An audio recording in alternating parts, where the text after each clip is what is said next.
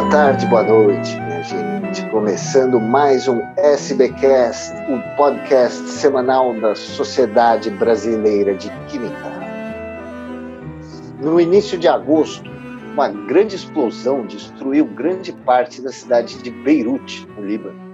Muitos químicos foram procurados pela imprensa para explicar ao grande público o que é o nitrato de amônio, causador da grande explosão. Além da pandemia, isso ocorreu diversas vezes no passado recente, como no caso das manchas de óleo nas praias de Pernambuco, no caso de Brumadinho, da fosfetanolamina e tantos outros. E será que é fácil esse desafio de encarar os jornalistas e traduzir para o leigo os princípios básicos da ciência? Quais as dificuldades e os riscos nesse processo? Todo cientista deveria atuar como um embaixador da ciência? Então, para falar sobre essa comunicação social da química, o SBcast dessa semana recebe a professora e pesquisadora Rocimiriam Pereira de Freitas, da Universidade Federal de Minas Gerais, e o professor e pesquisador Guilherme Andrade Marçom, do Instituto de Química da USP. Eles dois tiveram a oportunidade de dialogar com a imprensa recentemente sobre a explosão de Beirute. Professora Rosimirian, como vai? Muito obrigada por participar do SBcast. Essa não foi a primeira vez que você atendeu a imprensa, né? Como é que tem sido esses encontros? É, olá, Mário. É, bom dia, boa tarde, boa noite para o pessoal que está nos ouvindo. Primeiro, eu gostaria de agradecer, Mário, pelo convite, né, para a gente discutir um pouco dessa relação que tanto me intriga, né, entre os químicos e o jornalista. Então, eu gostaria de te agradecer pelo convite. E, sim, não foi a primeira vez. Desde que eu estou na diretoria da, da SBQ, né? É, a gente, a SBQ, sempre que acontece algum problema, a SBQ é acionada por jornalistas. Você mesmo muitas vezes me perguntou, Rossi, quem, eu, quem você indica para falar sobre tal assunto? Então, com, é, é, constante essa procura dos jornalistas por profissionais que possam explicar algumas coisas que acontecem. Normalmente os jornalistas nos procuram só em momentos é, de tragédias, né? Sempre alguma coisa ruim aconteceu e normalmente o jornalista tem pressa para ter as respostas que ele quer. Isso sempre foi um problema. É, no início, eu sempre procurei, assim, eu procurava é, pensar em qual, qual pessoa, qual seria o pesquisador mais indicado para falar sobre aquele assunto. E eu vi que, com o tempo que eu estava gastando mais tempo de encontrar a pessoa ideal do que eu mesma estudar um pouco sobre o assunto e falar. Porque depois, mais para frente, talvez a gente aborde isso, muitos pesquisadores ficam muito receosos de falar com, com a empresa.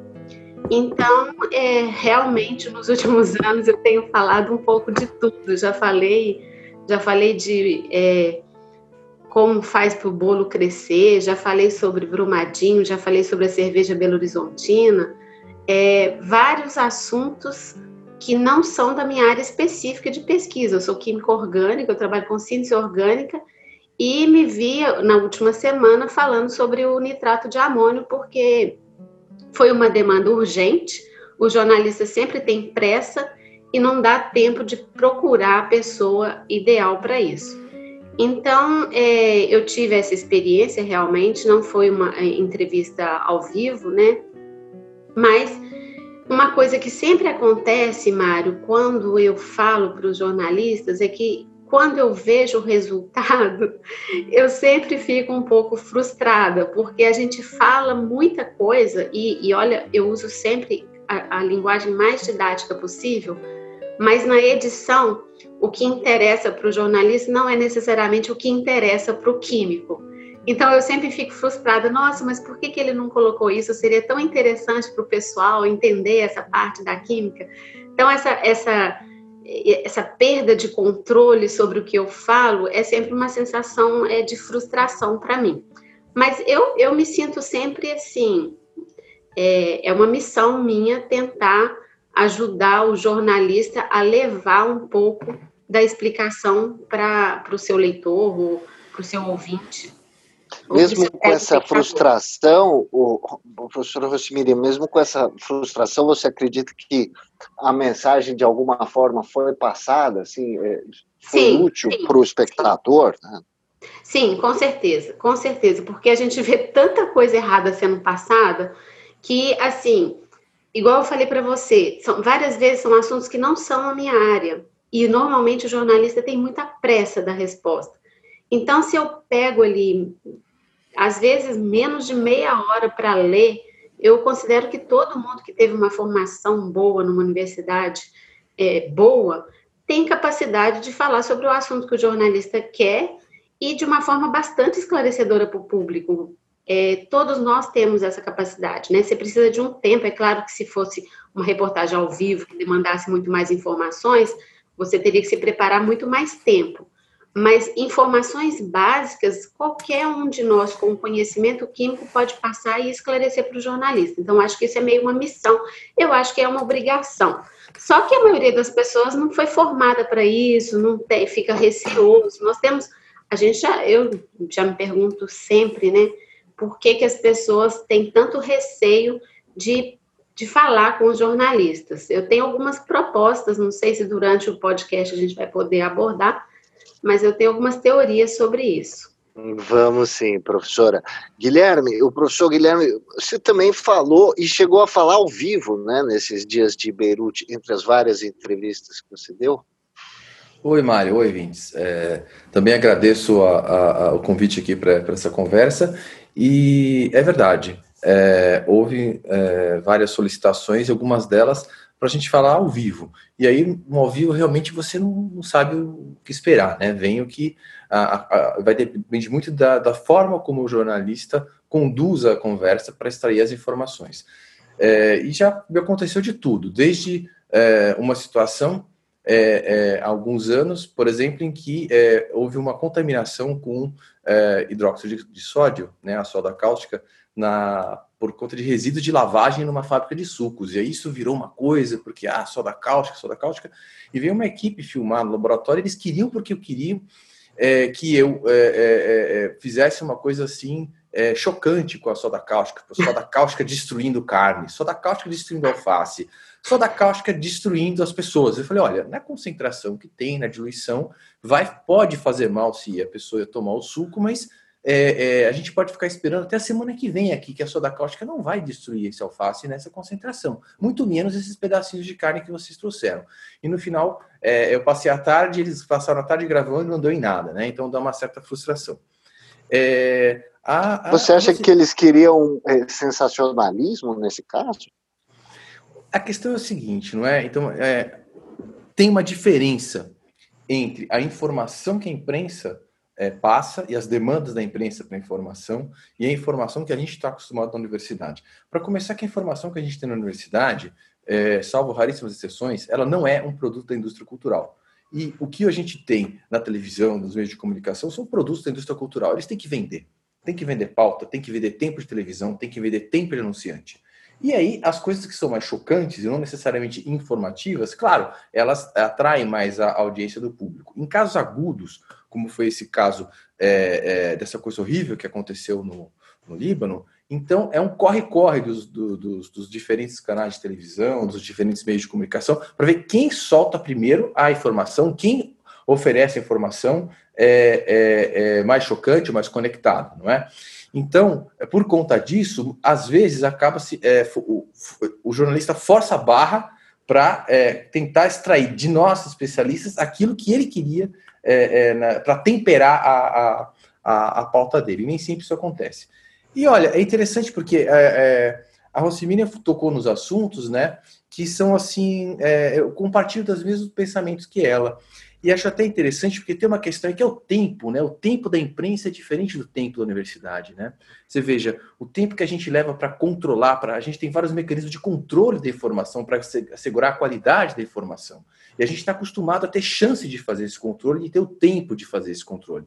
E o tempo do, do, do jornalismo é diferente. Ele é rápido, ele é um tempo para você, é o tempo da indústria cultural, é o tempo de você circular informação, é o tempo de você vincular informação, e me parece que é, desde que é, a gente entrou na, na, na internet 2.0, não é? com redes sociais e com é, outras formas de participação direta das pessoas, esse tempo ficou cada vez mais é, curto. Então a notícia tem que sair mais rápido, ela vai ser consumida muito mais rapidamente é, pelas pessoas. Sim, é, ele tá, ele é rápido e está em aceleração, né? Sem dúvida. E, e, a imprensa, ela, ela tem realmente esse, esse cacuete com fatos trágicos, né? E com, com grandes tragédias, coisas que emocionam as pessoas e tal. Nesse caso de Beirute, é, isso já diminuiu, mas nos dias imediatamente seguintes à explosão, começou até uma tentativa de vilanização do nitrato de amônio. Sim.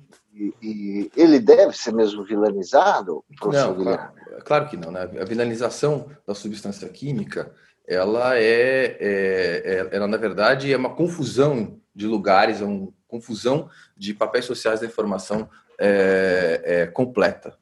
Não é? Então, uma coisa que é, é, eu acho talvez o cientista que conversa com a imprensa precisa se preocupar é que é, a demanda do jornalista para nós, ela não é uma demanda química. Ela vem, então, nitrato de amônio para o jornalista, ele é um monte de coisas, assim como é um monte de coisas para a sociedade. Então, nós temos que lembrar que ele vem com uma demanda sobre uma informação química.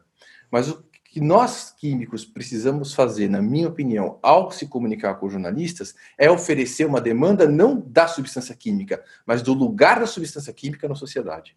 E ao fazê-lo, nós podemos, por exemplo, esvaziar esse discurso da demonização.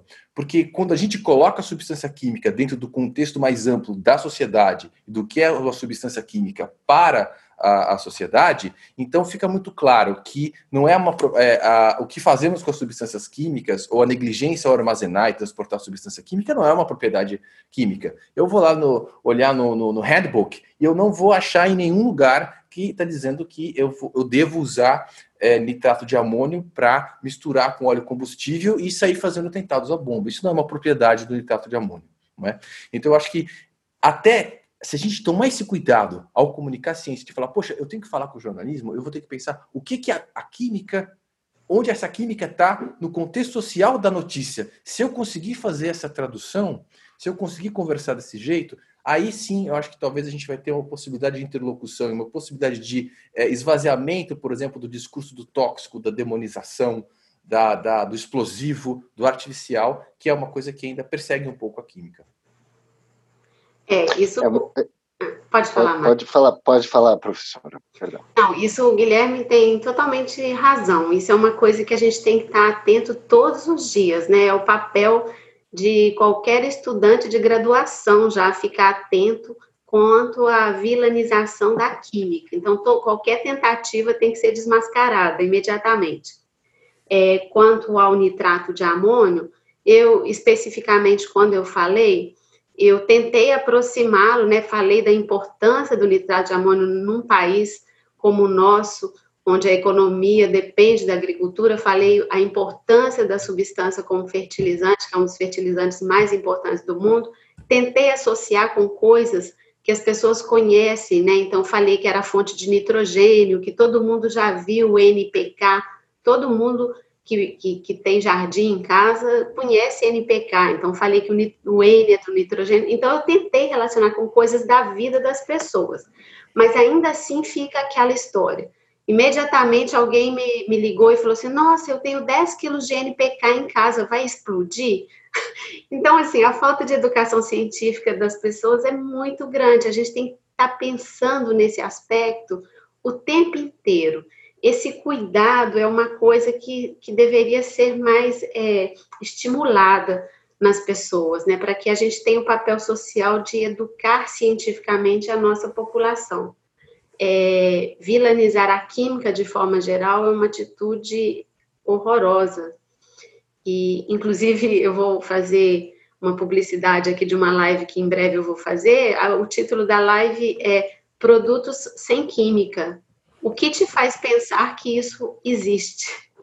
Porque esse, essa história de sem química está sempre relacionada com uma coisa boa, quando a gente sabe que não é verdade, que a química faz bem. Tá certo.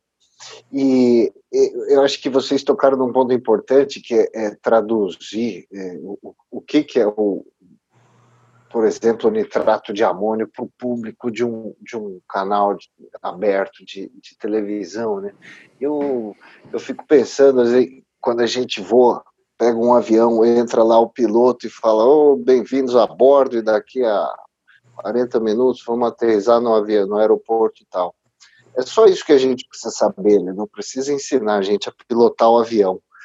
Eu acho que assim esse desafio realmente de tirar a, a lousa da frente, né, quando vai falar com a imprensa, é muito importante. E aí, nessa pandemia, a gente viu é, uma demanda gigantesca por cientistas das várias áreas, principalmente aí os imunologistas, virologistas e médicos, mas muitos químicos, muitos químicos da SBQ também falaram muito nesses tempos. É, vocês acham que essa tendência de essa demanda da opinião pública por informação científica ela vem para ficar ou Eu... ela é uma coisa que está intimamente ligada à pandemia? E aí qual que seria o papel dos cientistas, dos professores, dos estudantes? Olha, Professor Guilherme. Pois é, eu acho que ele certamente a, a, pandemia ela não foi só um, um, caso agudo, não é? Ela é alguma coisa que está uh, ah, aparece assim, não dá para a gente avaliar ainda a extensão disso, mas ela está modificando diversos modos de fazer as coisas, até jeito de ganhar dinheiro, principalmente está tá, tá, tá, mudando, relações de trabalho estão mudando, e assim, é, já que é um podcast da, da SBQ, é, a impressão que eu tenho nessa pandemia é como se eu aquecesse a temperatura do sistema. E quando eu aqueço a temperatura do sistema, eu tenho, em um sistema complexo, eu tenho diversas reações, que todas as reações químicas praticamente passam a ser favorecidas nesse sistema. Então fica difícil a gente predizer para que lado as coisas vão. Mas o que a gente já nota em relação da, da dinâmica social, de informação é, e de engajamento das pessoas, é que algumas questões que é, antes eram toleradas, no contexto da pandemia, elas não são mais toleradas. E elas têm consequências muito diferentes daquelas que elas tinham no período é, é, é, antipandêmico. E também com a, com a informação científica, é claro, inclusive ela explicitou é, um, um, um, grande abismo que existe de formação científica e de é, é, crédulo na ciência e como que esse, esse abismo ele mostra como se existissem duas visões de mundo conflitantes na sociedade, uma que é se baseia mais, acredita no conhecimento, valoriza o conhecimento, tem o conhecimento como um, um, um bem público para tomada de decisões, e uma parcela da população que ainda é, habita, de certa forma, é, com certos parâmetros, uh, são comparados com parâmetros é, é, pré-renascentistas, né? quase que da Idade Média. Então, as pessoas continuam é, é, tocando a sua vida de forma assim, completamente é, não racional do ponto de vista científico, e principalmente nem que elas. Você falou do avião, não é? Mas é, são pessoas que nem querem acreditar no avião. Elas não querem viajar porque elas não querem acreditar no avião. Então, isso sim veio para ficar, porque é, é, então a necessidade de comunicação científica. E aí, você colocou uma coisa, Mário, bom, e os cientistas, os alunos e tal? E se a gente pensasse que esse compromisso não precisa ser de todos os cientistas? Mas isso precisa ser um compromisso institucional. E como compromisso institucional, isso já está aparecendo bastante na universidade, nas sociedades científicas, não é? é, é nos órgãos públicos que optam por ter parâmetros científicos e não por parâmetros de achismo ou, por exemplo, por questões políticas de venda de fármacos que não funcionam, não é? E justamente é, por ser um compromisso institucional, eu acho que a gente tem que olhar mais dentro da universidade, da sociedade científica, é, é, como juntar forças. Então, não precisa que todo químico seja um soldado pronto a lutar pela comunicação científica, mas precisa que a gente tenha, sim, um time de pessoas para fazer isso, que possa ser rapidamente mobilizado e que não precise ficar toda hora você catando as mesmas pessoas no momento em que precisa dar uma declaração para a imprensa. Isso um, um, ponto, na minha opinião. Um segundo ponto que eu acho importante é, bom, isso seria uma postura responsiva, não é? Então, nós temos que estar apto a, ser, a responder à demanda por informação para a sociedade, mas nós também podemos ter uma postura mais é, de planejamento, de criar nossas próprias demandas e nossas próprias pautas de comunicação para difundir esse conhecimento. Já conseguimos fazer isso, de certa forma, no sistema educacional, mas é necessário ocupar também outros espaços de comunicação. A gente vê até, é, né, professora Rosimira, nessa época de pandemia, a gente viu até autoridades, prefeitos, é, falando coisas sem o menor respaldo científico. Um, um, um, prefeito do Nordeste, não me lembro de qual cidade, lá atrás, falou que bastava beber muita água, que o vírus ia embora. E, recentemente, o prefeito de Itajaí eh, tirou de algum lugar a aplicação do ozônio retal. Quer dizer, esse tipo de. A, a, gente tem autoridades que não tem, que são analfabetos científicos. Isso é muito preocupante, não é, Sim. professor? Sim. Mário, você tem a razão. É, é desesperante ver o que essas pessoas falam, e aí que a gente vê a deficiência em, em educação científica da nossa população.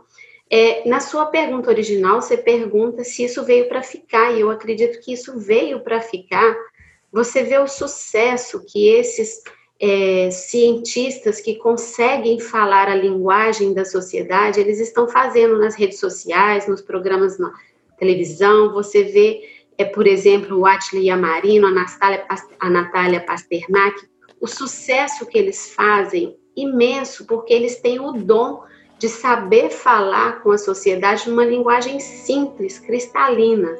Eu acho que isso é muito importante que isso veio para ficar, isso vai contribuir para a formação científica da sociedade. Eu concordo com o Guilherme que ele fala que nem todo mundo, quando ele fala que nem todo mundo precisa atuar nessa frente, mas que a gente saiba identificar esse time, né? Porque tem pessoas que têm o dom dessa fala e dessa comunicação. Bom, tem o dom e consegue, isso se consegue desenvolver também, né? A gente poderia é, preocupar com a formação dos nossos jovens para eles serem comunicadores de ciência, desde que isso fosse valorizado. Isso é uma coisa assim que não se é valorizado no meio acadêmico, né? É, muitas vezes as pessoas fazem divulgação científica e vão atrás da sociedade porque elas gostam, elas, mas isso não é de forma alguma valorizado. Isso é um problema. Mas isso veio para mudar. Eu acho que a pandemia mostrou personagens para gente que a gente não conhecia e que estão em todas as redes sociais com milhões de seguidores tentando explicar ciência com eficiência. Eu acho que só isso a longo prazo, talvez a médio prazo, vai contribuir para combater essa ignorância das autoridades falando coisas que muita gente acredita e que a gente fica assim é, impactado de saber que as pessoas acreditam em absurdos tão grandes.